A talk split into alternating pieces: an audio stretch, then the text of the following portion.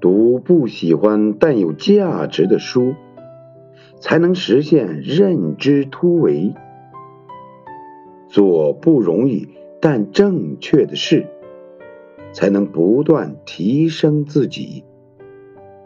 远离消耗自己的朋友，才能融入高质量的朋友圈；